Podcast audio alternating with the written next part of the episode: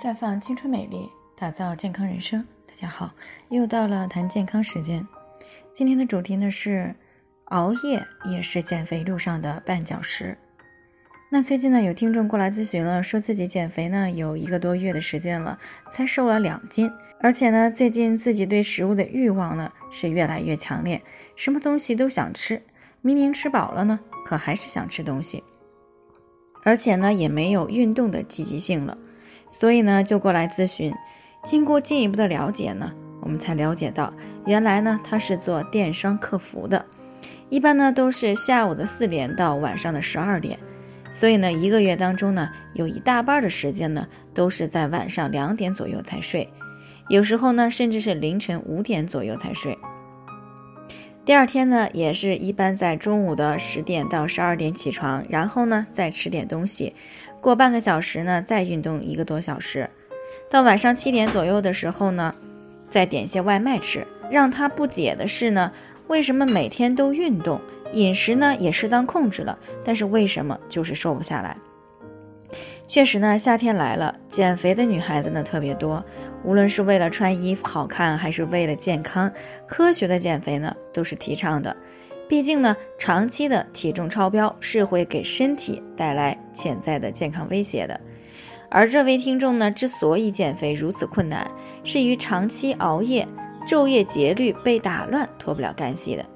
事实上呢，饮食、运动、睡眠呢，啊，堪称是减脂的黄金搭档。饮食呢，是在控制热量的同时，满足身体对营养的需求。运动呢，主要就是提高心肺的功能，并且呢，提高脂肪的代谢能力。而睡眠呢，它是促进这两者呢更好的发挥作用的。所以说呢，睡眠在减肥当中呢是非常重要的。那毫不夸张的说，如果你睡眠不好，那么你的饮食与运动也就发挥不了相应的作用，反而呢有可能会起到负面作用。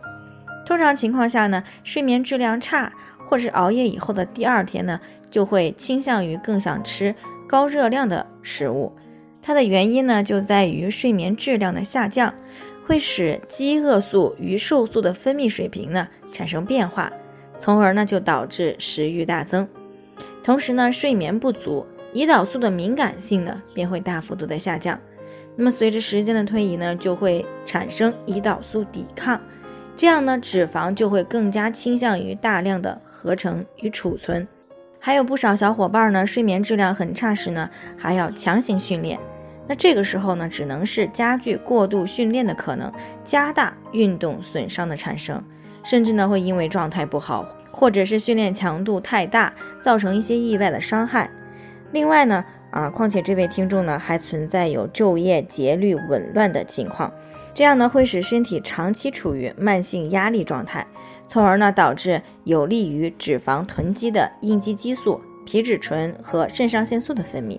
那么这恰好呢就抵消了运动带来的减肥作用。那么减不下来呢，也就是很正常的事儿了。而高质量的睡眠呢，实际上就是调控身体的激素水平，会使整个身体的激素水平呢恢复。啊，如果睡眠过程当中呢，可以降低压力激素、皮质醇的分泌，那么就可以提升有利于我们增肌减脂激素的高水平的产生了。那以及呢，还可以改善胰岛素的敏感性等等。所以呢，对于减肥的人呢，尽量按照昼夜节律休息好。那这样呢，不仅可以使人体呢食欲正常，而且呢，还会使运动训练更有力量。